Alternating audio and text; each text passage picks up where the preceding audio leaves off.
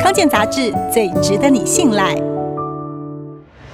艺人朱孝天之前自曝多年来饱受纤维肌痛症困扰，肌肉疼痛，而且难以复原。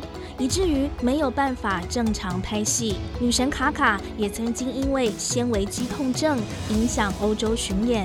其实，纤维肌痛症不算是罕见疾病，每一百个人里就有两三个人有，是一种全身性的慢性疼痛，经常会伴随失眠、注意力不集中、记忆力不好。忧郁等合并症状，纤维肌痛症的病人通常会抱怨全身都在痛，但初步检查生理数值都正常，找不出病因。因此，这群病人常游走在不同科别中，还可能被误认是无病呻吟、装病。因此，纤维肌痛症又被称作“公主病”、“王子病”或是神秘的疼痛症。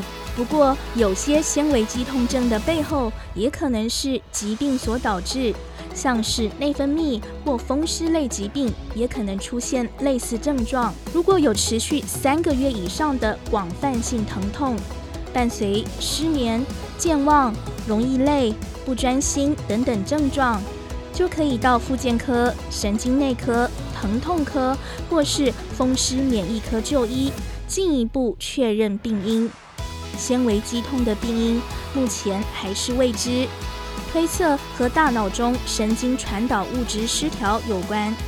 如果家族中有人曾经得到纤维肌痛症，家族成员罹患这个疾病的风险也可能增加。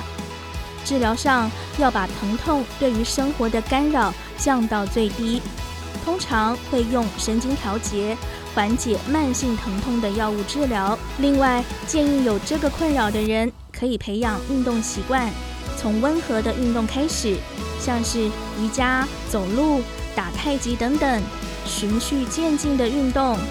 饮食方面要避免刺激性的食物，例如酒精、炸物、腌制品，还要维持正常作息、充足睡眠，尽量不要给自己太大压力。